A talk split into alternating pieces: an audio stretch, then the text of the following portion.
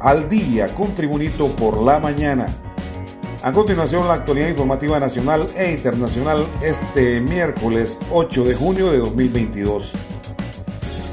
La migración se ha convertido en el foco de atención de una asamblea de líderes del hemisferio oeste, destacándose como un asunto primordial de política exterior que se da en medio de un espectáculo al estilo de Hollywood sobre qué líderes acuden a la reunión y cuáles se quedan en sus países. Se espera que la declaración de Los Ángeles, en California, que se anunciará mientras el presidente de Estados Unidos Joe Biden se reúne con sus homólogos y funcionarios de América del Norte, del Centro y del Sur, sea un llamado a la acción que pueda guiar a países a la hora de recibir a gente que huye de la violencia y busca más estabilidad económica. Desde 2017 Estados Unidos ha sido el destino más popular de las personas que buscan asilo, todo un desafío que han enfrentado el presidente Biden y sus antecesores Donald Trump y Barack Obama. Este es un repaso al mundo de las noticias nacionales con Tribunito por la mañana. Una terrible tragedia ocurrió cuando tres miembros de una familia murieron electrocutados por un rayo que impactó sobre su casa en una localidad de San Francisco, sector del Medio Aguán, municipio de Olanchito, en el norteño departamento de Lloro. Las víctimas de la desgracia fueron identificadas como Levis Jorleni Hernández Ortiz y sus dos hijos, Mario Alejandro Figueroa Rodríguez y Nora Dalila Rodríguez González. El informe policial indica que las tres personas se encontraban al interior de la vivienda donde residían.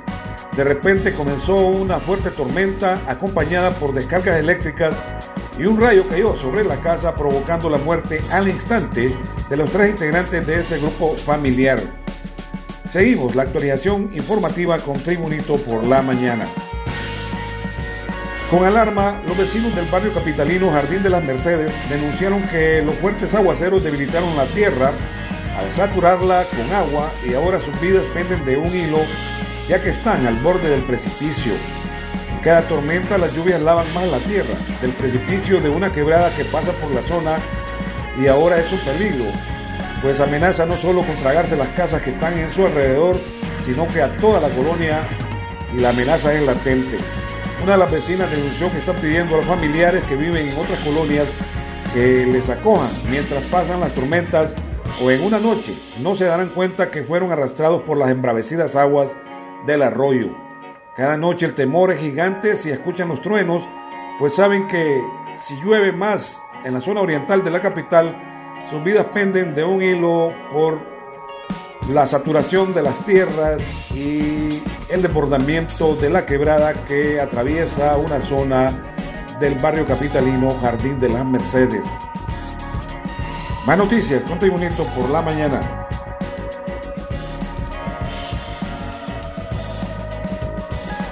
El Consejo Nacional Anticorrupción denunció ayer que de 181.279 bonos sucros que se entregaron previo a las elecciones generales del pasado 2021, más del 60% no podían canjearse.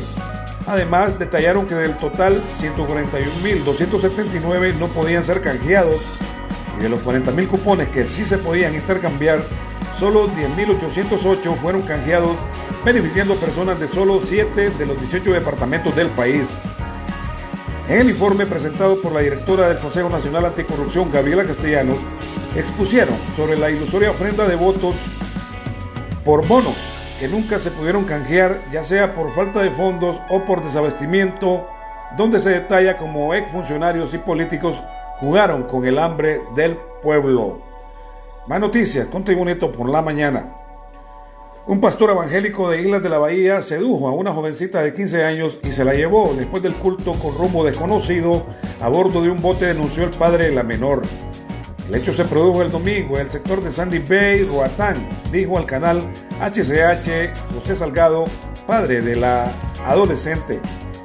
Salgado agregó que tuvo contacto con su hija ese mismo día mediante una llamada telefónica en la que ella le decía que la dejara ser feliz. Es una niña, no sabe lo que hace ni lo que dice, lamentó el padre angustiado. Después vecinos le contaron que vieron salir al pastor, identificado como Rafael Aguilar, con la muchacha en la noche a bordo de un bote conducido por uno de los lancheros locales. En las noticias internacionales, desde Los Ángeles, California, el actor Johnny Depp inauguró su perfil en la popular red social TikTok con un vídeo que recopila imágenes de sus seguidores apoyándolo durante el juicio que le enfrentó a Amber Heard y una carta de agradecimiento. Hemos estado en todo juntos, hemos visto todo juntos, hemos hecho el mismo camino juntos, hemos hecho lo correcto juntos, todo porque os importaba y ahora seguiremos adelante juntos, señaló Dick en su publicación mientras difundía en Instagram. El actor aseguró que sus fans son sus empleadores, a quienes dijo que no encontraba otra forma de darle las gracias más allá que decir gracias. El vídeo combinaba imágenes de Dick saludando a sus fans, pancartas en su apoyo y escenas de la reciente gira por el Reino Unido en la que acompañó a su amigo el músico Jeff Beck, quien la semana pasada adelantó que lanzará un álbum junto al protagonista de la saga Piratas del Caribe en julio próximo. Y en los deportes, tras un lunes de mucha intensidad para los futbolistas de la selección nacional de Honduras, donde viajaron de Curazao a Miami y luego a San Pedro Sula y por la noche jugaron hasta Curazao en el Estadio Olímpico de San Pedro Sula, el cuerpo técnico del Avicolor decidió darle descanso a sus jugadores. El técnico Diego Vázquez, director deportivo de la selección nacional, determinó que los jugadores no entrenaran ayer martes.